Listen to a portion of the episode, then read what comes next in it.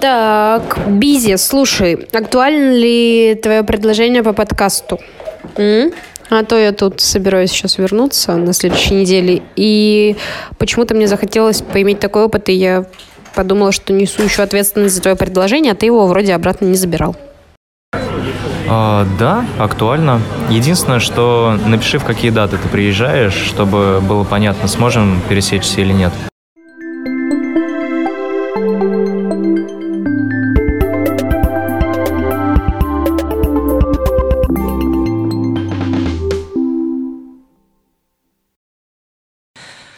Какой это был год? 2010-2011? Это был 2011, потому что я была в 11 классе, да? А, вон оно что, да.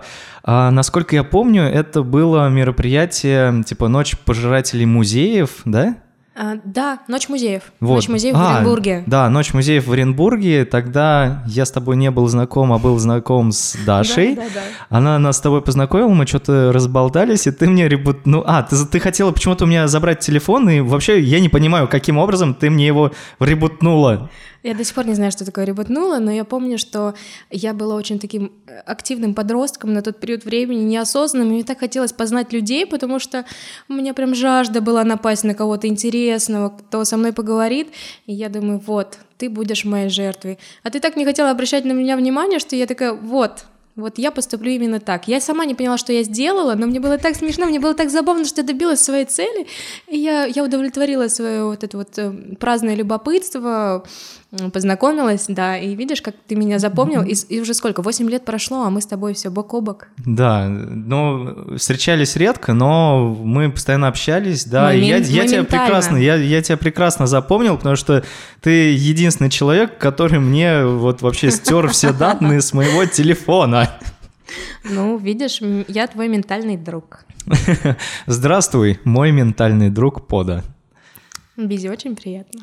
А, расскажи, как у тебя вообще сложилась жизнь вот э, после вот этой встречи в 2011 году в Оренбурге на э, Ночи музеев, э, потому что реально прошло очень много времени, я слежу за тобой, у тебя, как мне кажется, происходило очень много интересных событий, и в то же время очень тяжелые у тебя были жизненные ситуации. Мне вот интересно с тобой поговорить о том, как ты с этим справлялась, как ты двигалась к цели и вообще э, не опускала руки, вот, чтобы вообще посмотреть, как это вообще выглядит все.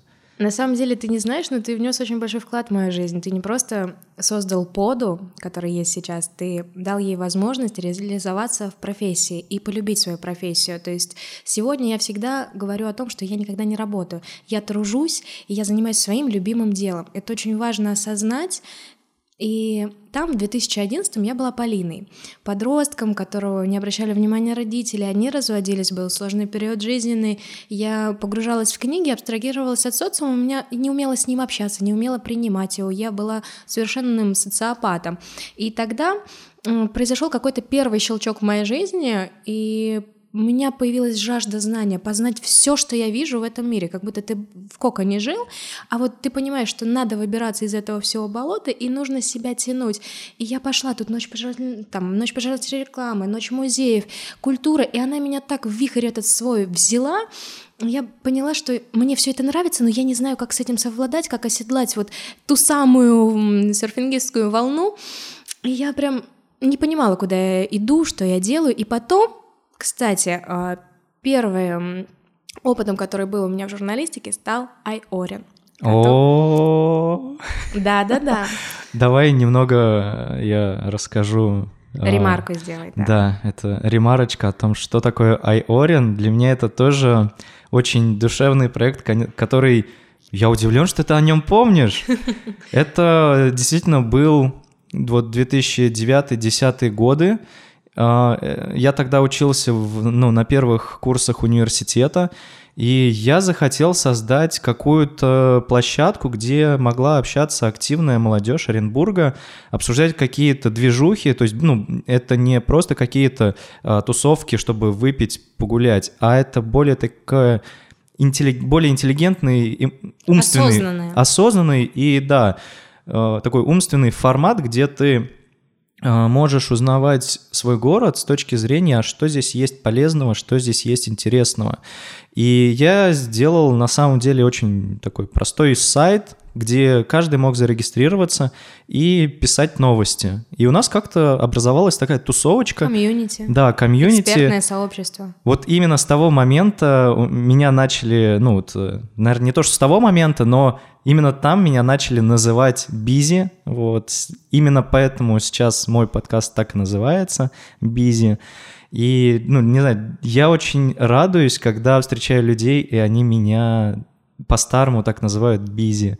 Например, э, там где-то ну, в прошлом году так с Родионом Скрябиным встречался, он такой, бизи! Я думаю, что тоже. если я встречусь с Родионом Скрябиным и скажу, что это я та самая пода, которая писала про книжки на Эорине, он сначала даст мне леща. Ну, давайте быть честными. Но, знаешь, когда зарождался этот сайт, у меня очень теплое о нем впечатления остались. А, я была самая маленькая. Мне было на тот момент 16 лет, а все, все для меня казались такими состоявшимися, такими серьезными, ответственными. Хотя да, вы такими не были, но тогда мое детское восприятие, оно в некоторой степени вас боготворило, потому что вы меня приняли, вы показали мою ценность на этой платформе. Я помню, что я прям начинала входить в дискуссии, я с кем-то даже ругалась, я писала про книги, я так легко выражала свое мнение, его слышали, со мной дискутировали, я понимала, что да, это мое, но на самом деле я очень часто сейчас, когда кто-то спрашивает про работу, говорю, что да я там на первом курсе где-то там в администрации начала работать, вот мой первый опыт журналистики. Но вот буквально несколько дней назад, до этого подкаста, я вспомнила, что Ребята, это все неправда, я вас обманываю, я вас безбожно обманываю уже 7 лет. Моя история журналистская началась с Айорина, когда я писала рецензии на книги. А книг я читала очень много, мне так хотелось рассказать это. Конечно, там было много ерунды, но я пыталась себя вот так вот как-то самоутвердиться, выразить. Это было так круто, я такое удовольствие получала, господи. Это был, это был такой подростковый экстаз, когда ты сидишь за клавишами и пишешь, и никто не знает, кто ты, никто не знает твой возраст, как ты выглядишь, а у тебя прям моральное удовольствие. Это, это господи, это... Ох, ребята. Тебя, получается, вот с того момента вдохнов... ну, как-то воодушевила вот эта журналистская работа. Я поняла, что я очень люблю текст в любом его проявлении. Писать текст для... Сейчас уже для видео каких-то сценариев, э, писать текст э, для рекламы, просто текст за трибуну писать. В любое проявление текста для меня сейчас очень важно, поэтому скорее я не столько журналист, сколько контент-маркетолог, то есть исключительно погружена в текст. Вот, и его эксплуатирую по мере своих навыков, возможностей, и мне это очень нравится, да. А знаешь, мне очень приятно, что это все началось с Айорина, потому что теперь я чувствую, что ну все то... Ты дал мне жизнь. Все, все то время и силы, которые я потратил на этот сайт, несмотря на то, что он там через какое-то время просто перестал существовать, там, ну, по разным причинам, но я очень рад, что это не прошло бесследно, и что это повлияло, ну, на вот э, чью-то жизнь, в данном случае на конкретно твою, и, ну вот, знаешь, э, я на прошлых э, выходных был на кемпе про сторителлинг. Mm-hmm. Там был интерактивный подкаст, там, когда ты слушаешь, он в виде внутреннего голоса дает тебе какие-то задания там на рассказывание историй. Mm-hmm. И в самом последнем задании там было про а какая твоя генеральная идея всей твоей жизни? То есть есть, есть же вот в рассказах какая-то mm-hmm. э, основная мысль, которая проходит от начала до конца. И вот моя генеральная идея вот всей моей жизни делать что-то, что будет влиять на жизни людей, делать их лучше. И черт возьми, вот Первый результат. Да, это такое первое подтверждение того, что действительно то, что я делаю, оно каким-то образом, но позволяет или подталкивает людей к тому, чтобы чем-то заинтересоваться, чем-то вдохновиться и начать это делать, и превратить это делом всей своей жизни. И это, мне кажется, не знаю, это прям очень приятно. Ну, ты меня своим вопросом тоже дал почву задуматься, и у меня появилось два ответа. Какая же моя генеральная идея? Наверное, моя первая генеральная идея, я выскажусь ворованной фразой, не скажу у кого, но поймать эмоции в ловушку слова, мне очень нравится это как такое жизненное кредо. Нынче у меня стала фраза. А второе — в какой-то степени мотивировать людей и учить их рассуждать о своей жизни, о своем опыте, работе не с позиции побежденного, опытного, мудреного человека, а с позиции научившегося потому что это очень важно, и я сама, я сама это поняла буквально несколько часов назад, но сам факт, что вот, наверное, это так. Но, кстати, ты вот про Айорин хвалишься, кичишься, а ты помнишь, откуда появилась пода? Нет. А я тебе напомню, раз мы погрузились в ну, такие давай, ностальгические... воспоминания, да, да давай. Э, тогда Айорин был площадкой, Инстаграм не был популярен, и все писали в Твиттере. Вот это наша айоринская комьюнити, она очень тусила постоянно на площадке Твиттера, и мне я была таким маленьким дерзким ребенком, который шутил про саркастично про Суркова, а, попивала а, пока никто не видит из родителей винишко, читал книжечки запрещенные Бэкбедера. Ну, на тот момент я так считала. Да, не надо меня судить строго. Но а, мне, мне так хотелось в Твиттере как-то себя назвать, а мы были у меня дома. Мы обсуждали сайт Айорин, готовились к презентации, которая проходила в институте. И мы думали, как же... В, Вы... в, в, в Агиме. В Агиме, да. И мы думали, как же назвать мой Твиттер. И я думаю, ну по, ну по занято, потому что вроде Полина, да. И тут подошла Даша, и ты подошел ты. И я решила, вот, по, Полина, Д, Даша и А, Александр пода. Ровно так и родилась пода, которую я сейчас эксплуатирую уже восьмой год. У меня каждый божий день человека два точно спрашивают, откуда пошла пода. И я каждый раз рассказываю, что вот у меня были такие друзья, вот мы вот так придумали, и тем самым они... Но на самом деле это очень глубоко история сидит, ты видишь, помимо этого никнейма вы мне дали какой-то образ жизни. И я полностью его принимаю и максимально сейчас так в нем реализуюсь, что я просто на своей волне, я чувствую это, понимаю, и мне не стыдно об этом сказать. Обалдеть. Слушай, да? такое тоже бывает, представляешь? Круто. Кто бы знал тогда, в одиннадцатом году, что это так Действительно. выстрелит. Блин, ну, крутая история. Когда я буду очень крутым, я думаю, что я все-таки еще буду когда-то издателем, и я скажу тебе благодарственное слово. О, Но на самом на деле книжки, которые ты напишешь? Ну, я не, не столь эгоцентрична, чтобы писать книжки, но да. Кстати, мой журналистский никнейм иногда а, я использую там Александра Пода или еще что-то, то есть я Пода ставлю как фамилию. И, кстати, Благодаря тебе я чуть ли в третий раз сейчас не выйду замуж. Меня нашел в интернете молодой человек с фамилией Пода. И он говорит, Пода, почему ты Пода? Я говорю, ну вот такая история у меня была. Он говорит, а я просто хочу предложить тебе сменить фамилию, сменить имя Пода Пода и поехать на остров Пода расписаться. Мальчик из Элисты, футбольный тренер, я думаю, да надо соглашаться. Я разведенка дважды, мне уже можно. Тем более, это будет такая история для внуков. Ой. Да, пода очень большое влияние сделала в моей жизни. Давай теперь все-таки э, про Работе. работу, да. Все, мы предались очень таким э, нежным и теплым воспоминаниям. Давай теперь поговорим про работу и получение э, удовольствия от нее и важность получения удовольствия. Вообще, как у тебя началась первая твоя, ну, первый твой опыт такой в серьезной журналистике? Ну, не просто писать на сайте какие-то новости, а Когда-нибудь мы найдем этот архив статей, да. На самом деле получилось все так, что благодаря Орину я и выбрала институт, потому что в нашем комьюнити был эм, Тимур Монаков, который маркетолог, он работал в Агиме, и он меня звал после, благодаря Иорину мы познакомились, он меня после звал на открытые лекции к себе в институт, и я решила, что я подамся на один факультет, в один институт, и мне нравится все это делать. И я к ним пошла, они раз меня отправили на форум, говорят, ты у нас хороший представитель кафедры, езжай на форум от администрации нашего города. Все съездила, все прекрасно, реализовалась, была максимально активна. И пришла в администрацию, говорю, отдайте мне сертификат, мне нужно закрыть свои пробелы. Они говорят, нет, Сиди, жди, пока мы все освободимся. Ну, бюрократы чертовы, ну что с них взять? И в итоге они говорят, так, ты здесь сидишь? На, пиши пресс-релиз. Я в 18 лет, которая пришла учиться на чиновника, девочка с татуировками, понятия не имела, что такое пресс-релиз. В общем, они меня насиловали. Это было действительно моральное изнасилование, потому что пять правок, когда у тебя, ты понимаешь, что человек, который не воспринимает критику, а ему пятый раз заставляет писать этот дурацкий текст, который он не, не ну не втыкала я, ну не втыкала и все. Когда я написала хороший текст, они говорят, на самом деле твой первый текст был хороший. Просто мы хотели понять, насколько ты крутая, и они меня взяли к себе работать. Но, честно сказать, это было рабство, потому что первые три месяца я работала шесть дней в неделю. После института на нашу администрацию я была специалистом информационного агентства молодежного парламента нашего Оренбургского.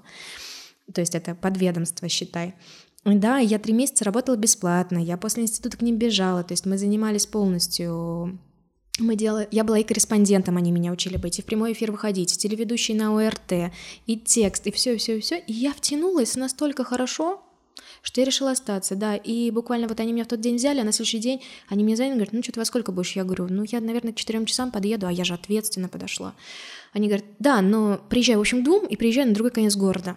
Ну, и сорвалась с пар, я приехала, они дали мне в руки микрофон на второй день, якобы работаю у них, и говорят, вот камера, смотри сюда, вот такие вопросы, мы выходим в прямой эфир. Но прямой эфир, слава богу, был с одного конца улицы советской пешеходной нашей на другой, где стоит наш мэр на тот еще период э, Мещеряков, который сдавал полномочия, и они там смотрят. А там экран 6 на 9 метров, понимаешь? И я второй день в журналистике. Тогда я не понимала, что это вообще. Я помню, я какое-то слово перепутала, еще случайно выматерилась, когда камера не закрылась. Мой оператор, который меня, ну, на самом деле, мне там еще мальчик один нравился, да, и он, это тоже повлияло, что я осталась, я не буду лукавить, и он в этот момент находился на другом конце и снимал на камеру, как это я со стороны выглядит, ну, как первый мой дебютный выход в эфир, чтобы мне показать.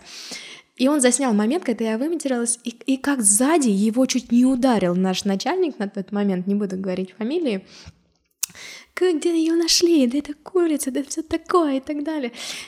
Это было, это было очень стрессово, смешно, но я тогда на такой азарт пошла. Я пошла в банк и я решила, что нет, ребята, я пойду до конца. Как видите, пока с дорожки не свернула. Ну, а у тебя вообще были мысли когда-нибудь, э, ну, вот, вот сколько вот там 8 лет было, да, у тебя были какие-нибудь мысли, потому что все-таки 8 лет, блин, это очень долго в профессии, вот особенно Я сейчас. пока не представляю, как вообще прошло 8 лет, но да.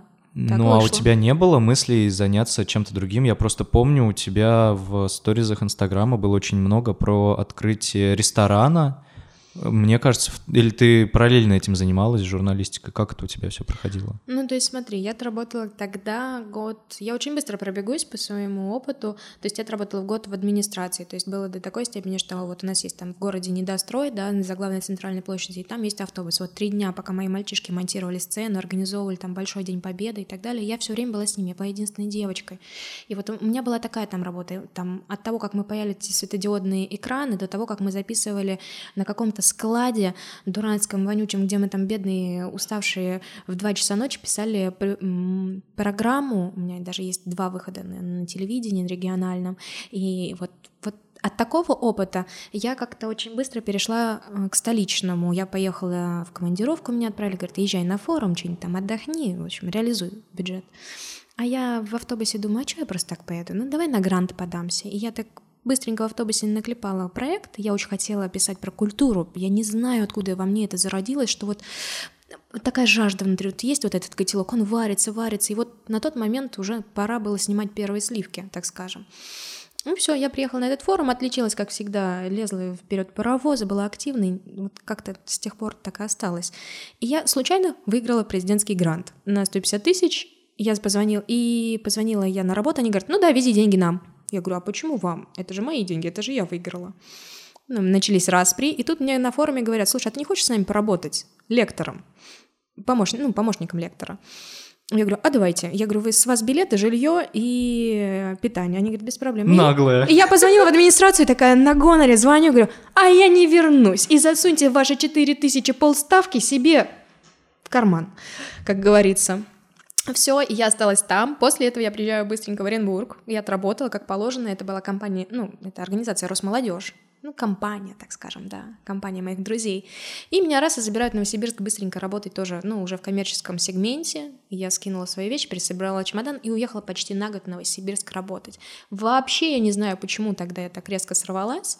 Деньги бюджетные еще не пришли, мои грантовые, я могла позволить себе вот такую поездку.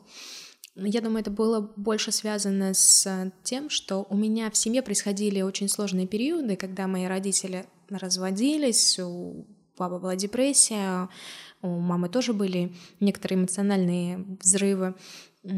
Я им благодарна за то, что я вместе с ними это не проживала, что они мне не тянули, но в то же время я вот пытаясь абстрагироваться от семейных трудностей, семейных каких-то там сложностей, я просто взяла резко и уехала и э, в другой город, в никуда.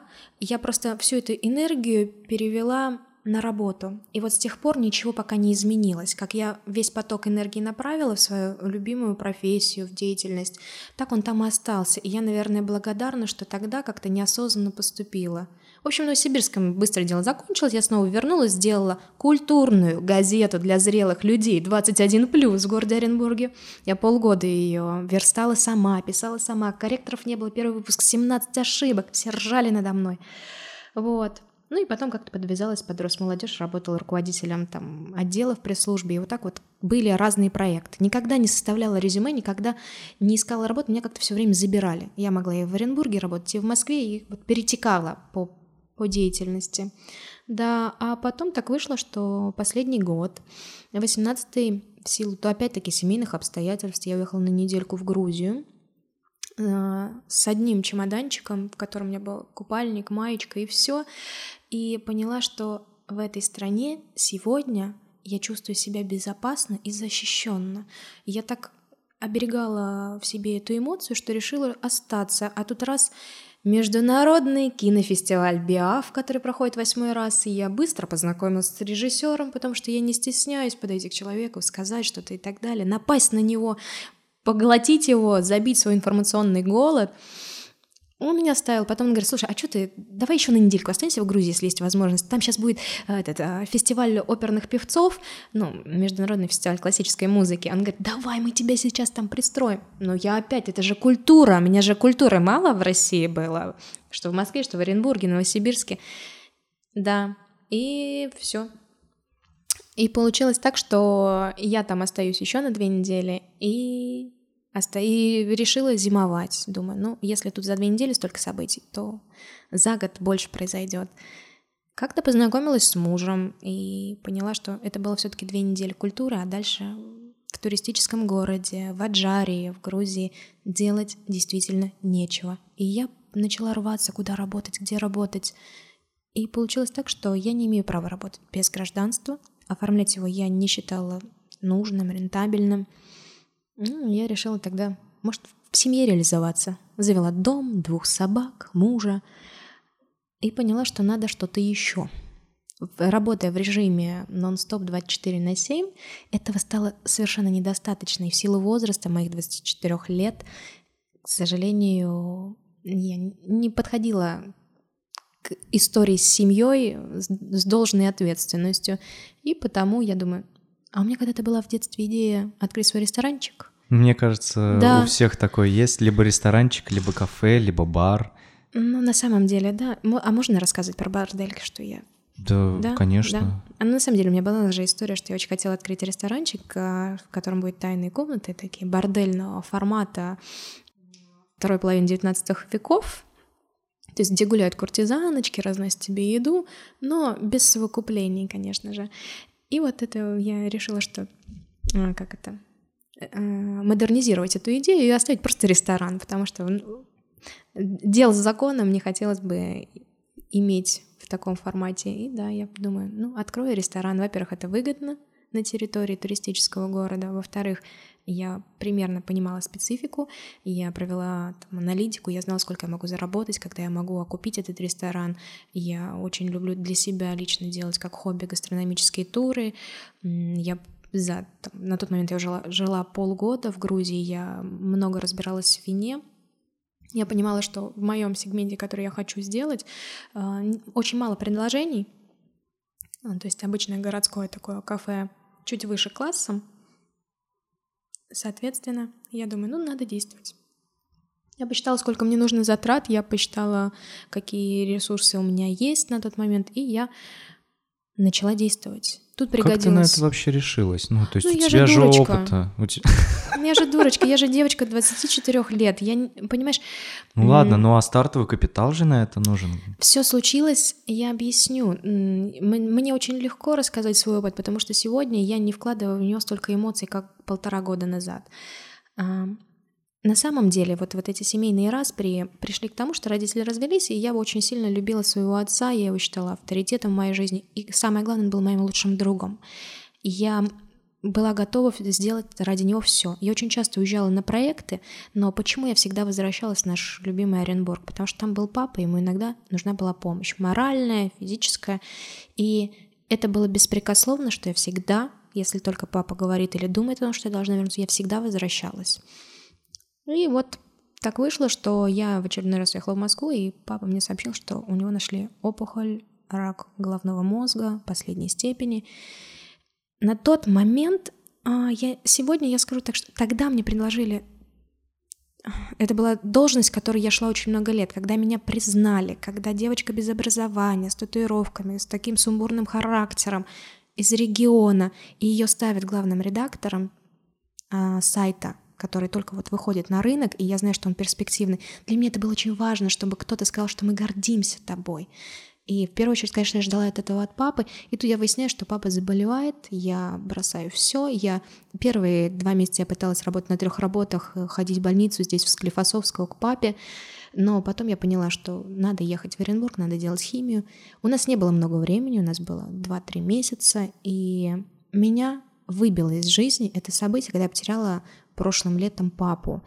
Я до сих пор где-то это переживаю тяжело, но я рассказываю, потому что не хочу табуизировать эту тему. Чем больше я о ней молчу, тем сложнее, наверное, происходят какие-то а, восприятия у меня в голове. И тогда вот я сорвалась потому, я сорвалась в Грузию, чтобы пережить этот момент вдалеке от всех, не показать свою слабость. Наверное, потому я вышла замуж, потому что мне нужен был друг.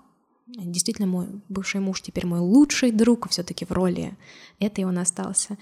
И к журналистике сложно было вернуться и вообще к старым привычкам, к старой жизни. Я тогда решилась на ресторанчик, и я подумала, что вот я начинаю с чистого листа, я другой человек, я больше не пода, я снова Полина Юрьевна. И вот я пришла м, к этому. Но, к сожалению, мне не так повезло. Я очень круто все сделала, я сформировала качественный продукт, я подошла хоть и без опыта, но точно без страха, потому что терять мне было нечего. Я знала, что я не обосрусь, мой папа, моему папе не будет стыдно там за меня, да, и мне уже никто не важен был, кто как что скажет, и это очень круто, это ощущение иметь в себе внутри, когда ты зависишь только в себе. от себя, да, и вот эта такая внутренняя сила как-то начала зарождаться, я думаю, я попробую. Я не смогу, все равно. Вот, и вместе со своим мужем мы по, по сусекам поскребли. У нас были сложные финансовые какие-то на тот момент а, дела. И мы по сусекам поскребли, поняли, что это все-таки не наше детище, это хороший проект, в который мы действительно вложились, но это все-таки вопрос а, о, ну, вопрос коммерческий. То есть мы, это не наше детище было. Все, и мы понимали, что все, у нас тут хороший текст, я пишу. У меня люди приходили из Инстаграма за мной, они спрашивали меня, а я там бедный несчастный, у которого сбежал шеф-повар с 200 тысячами в день открытия, Э, унитазы намываю и нарезки делаю людям, а они-то все меня требуют, а мне нужно еще красивый зал выйти на открытие. Ну, вообще, это был какой-то божественный фурор, так скажем.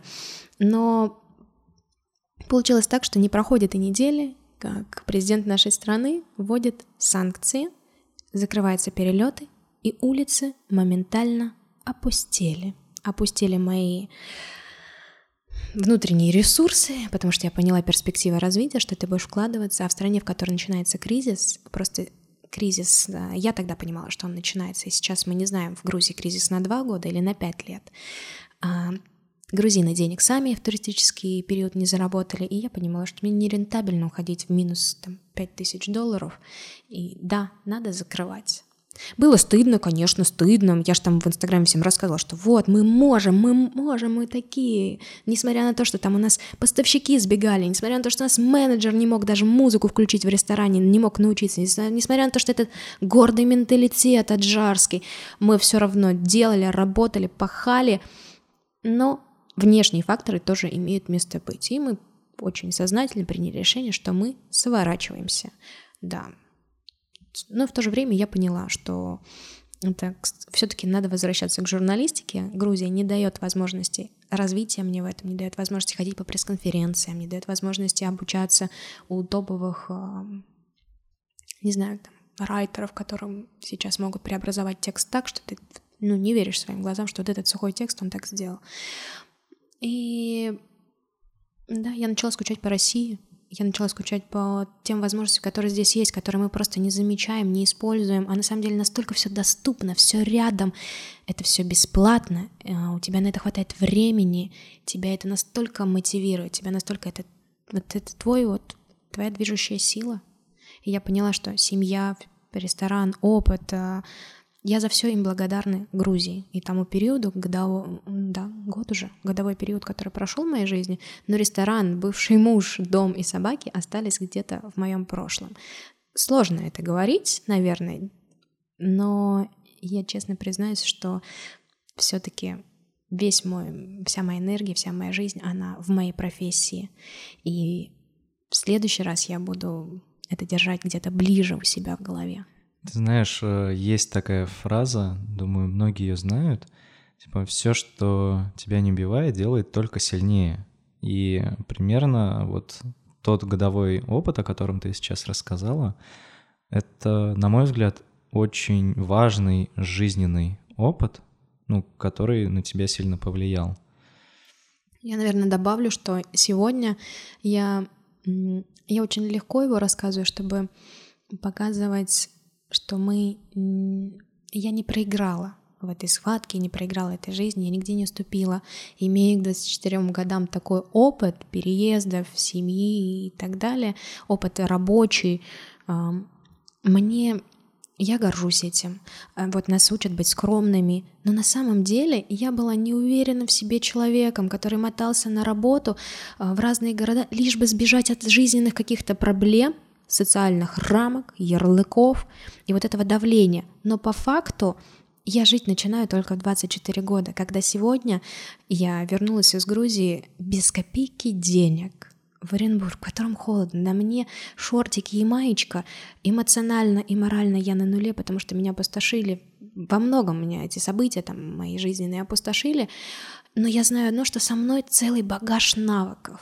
Я умею писать, я умею снимать, я умею говорить перед камерой, я, я люблю это, и я не знаю, какой тумблер я нажала в тот момент, когда я девочка ни с чем вернулась в свой родной город, которую все первое время осуждали, спрашивали каверзные вопросы, а где же муж, а куда же делся ресторан, и я переключилась, и ты не представляешь, вот сегодня полтора месяца прошло, я приобрела уверенность в себе, я стала женственной, я поняла, что я очень даже прекрасная девушка. Я умная, я могу говорить, я очень активная. Это все очень круто. И на самом деле я хороший журналист. И я журналист, которому не стыдно задать вопрос. Я журналист, которому не стыдно признать, что да, этого сегодня я не умею, но у меня есть шанс научиться этому завтра. И, и вот сегодня, да, я накопила накопила в себе эту энергию и научилась правильно ее направлять. И вот сегодня я сижу в Москве, да, а, буквально пару часов назад я была на лекции по искусству, где мне предложили с ними поработать. А завтра я иду тоже в главный офис одной компании, где опять-таки хотят покупать мои текста. И это прекрасно. Это прекрасно, что вот эти события дают нам энергию. Вопрос того, мы ее преобразуем в негативную и будем ей питаться, в депрессии сидеть закрытые, либо мы дадим себе возможность. Самому себе я дала себе возможность быть честной, свободной, бесстрашной и целеустремленной, потому что моя цель — покорить волну текста. И я ее смогу покорить. С ошибками, с чем угодно, но я ее покоряю и делаю это прямо сейчас. У меня, если честно, прям мурашки э, идут, потому что, ну, от твоего рассказа это очень круто. То есть действительно очень важно понять, что все вообще, вообще все идет у нас из головы. Все какие-то блоки, все вещи, которые ты считаешь плохими или хорошими. Навязанный ты... сценарий очень важно сказать. Да. И если ты доходишь до такого уровня осознанности, что ты понимаешь, слушайте, вот вы говорите так, а я считаю иначе. И буду делать так, как считаю правильным. И делать именно так, как ты хочешь. Это очень важно, и важно, что ты это понимаешь. Ну, я, можно, добавлю здесь, и я демагогию, конечно, люблю разводить, но я всегда уезжала от проблем, я всегда бежала от чего-то, и, скажу честно, я бралась за любую работу. Главное, что в моей сфере.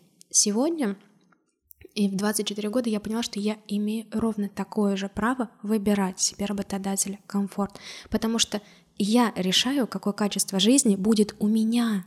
Ты почувствовала уверенность в себе и ценность себя, верно? Да, я уже, я, я спокойно могу сказать нет. Извините, я не могу пойти к вам в офис. Я знаю, что я буду цена для вас, но не уверена, что вы будете цены мне. Не потому, что я зажравшаяся, охеревшая бабища, нет, а потому что я понимаю, что если они не будут цены мне, соответственно, я не смогу дальше расти и привносить что-то для них новое. Это нормально выбирать, что ты хочешь в этой жизни. Но нас иногда какие-то рамки и условия, родительские сценарии, наложенные в детстве, они пытаются эту информацию в нас как-то загасить, но ни в коем случае делать этого нельзя.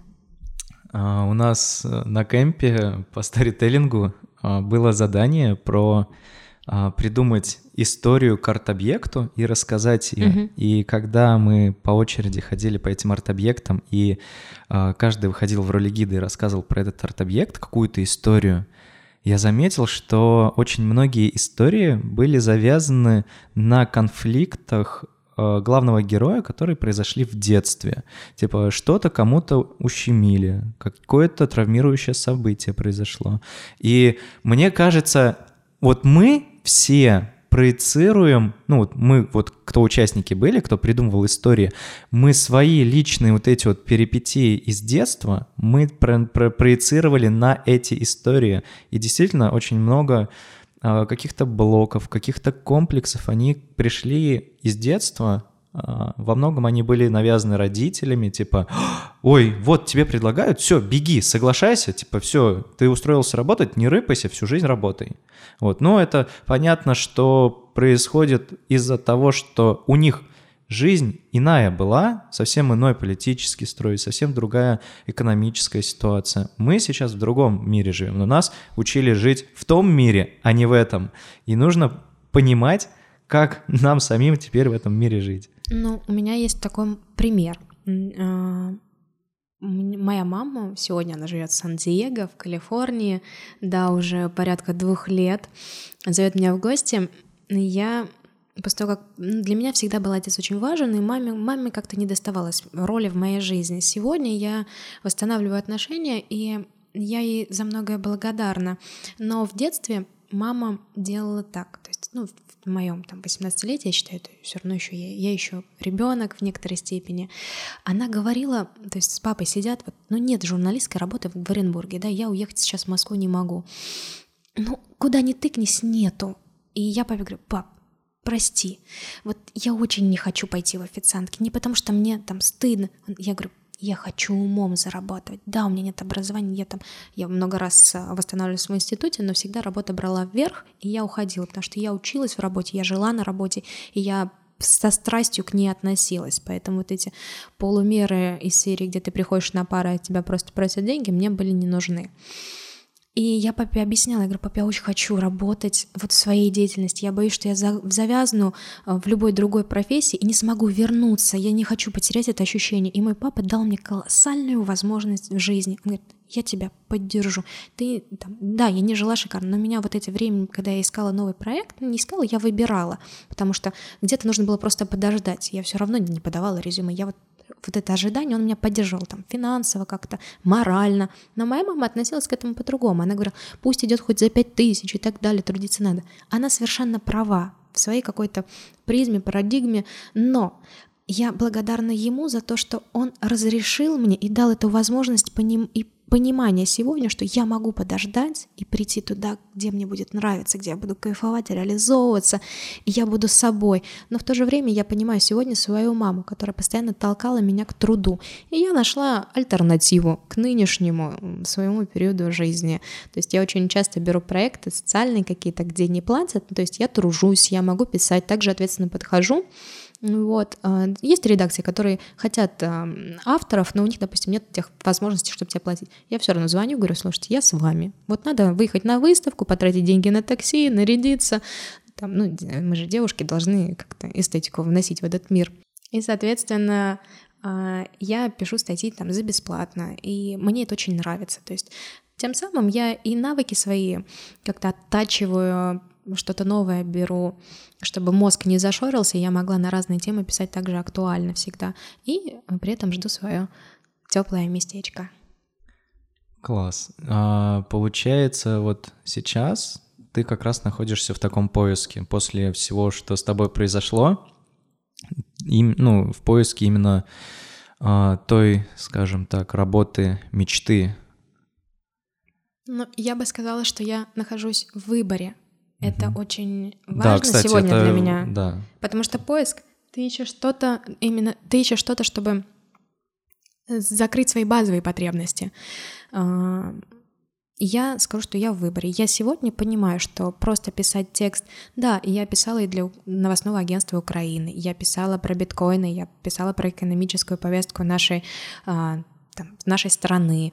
Но сегодня я понимаю, какие темы мне нравятся, про какие темы я пишу хорошо, и понимаю, в каком формате я хочу подавать информацию. И, скорее всего, текст я хочу менять с э, видеоформатом, форматом радио. И да, друзья, если вы слушаете, и вам приятен мой голос, и у вас есть вакантное место на радио, обращайтесь. Я готова работать вместе с вами. Ну, как- как-то так, да. Нативочка. Но я использую все возможности. Почему нет? Нет, это хорошо на самом деле. Это многого стоит, потому что почему-то многие либо стесняются, либо как-то зажимаются и ну, не используют те возможности, которые им предоставляются а потом жалуются. Поэтому очень круто, что вот есть вот этот напор немножко наглости, вот этой вот. Он же честный, он же искренний, то есть я не придумываю, я не пытаюсь что-то сделать. Да, я вижу очень часто на HeadHunter вакансии, которым я не подойду, и я просто пишу сопроводительное письмо и говорю, мне ваши условия понятны, но в то же время я хочу попытать шанс. Вот у меня есть там навыки, да, у меня нет именно того портфолио, которое вы хотите, но я это делала, реализовывала, я готова максимально быть ценной для вас. Вот давайте поговорим в другом формате. Часто работодатели за это цепляются, их это цепляет. То есть, не знаю, мне всегда на это, на мои сопроводительные письма приходит ответ. Да, меня там не берут какие-нибудь маркетологи там для ЦУМа, но мне это не столь важно. Мне важно просто выдавать качественный контент и находить э, отклики, потому что без откликов смысл моей деятельности. Да, я могу написать прекрасный текст, но если ты его не прочитаешь, разве я удовлетворю себя? Ну да, и вот у меня прям есть пример хороший в этом плане. В августе, в конце августа был на Байкале в дизайнерском лагере, и там была лекция про логотипы, как они устроены, угу. и она была такой скучной, а, такой огромной, такой теоретической, что формат подачи тоже очень важен. То есть очень важно не писать так, как ты считаешь, что вот я только так и буду писать огромные лонгриды. Но нужно понимать и контекст, в котором мы сейчас живем, что огромные лонгриды уже никто не читает. И... Ну, я могу парировать тебе. Давай. У меня есть аргументы про лонгриды. Знаешь, вот вроде бы уже как года два ушли все, да, писанина из соцсетей. Я, прод... я продолжаю писать, то есть э, я использую там какой-то визуал у себя в том же Инстаграме, да.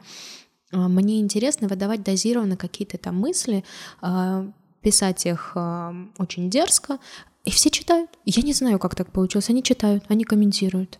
Они могут быть постесняются написать мне в комментариях где-то, да, но очень большой отклик есть в директе, при том, что я там не блогер, ничего, читают, и цепляет их не визуальная картинка, а именно они ждут текст. История. Они истор- это может история рассуждение, цепляет. история, все что угодно. То есть это любая тема, даже банально. Там я так красиво написала текст, что я продаю строительный кран. Кстати, друзья, я продаю строи- строительный кран ЗИЛ 91 года, 15-тонник. Обращайтесь.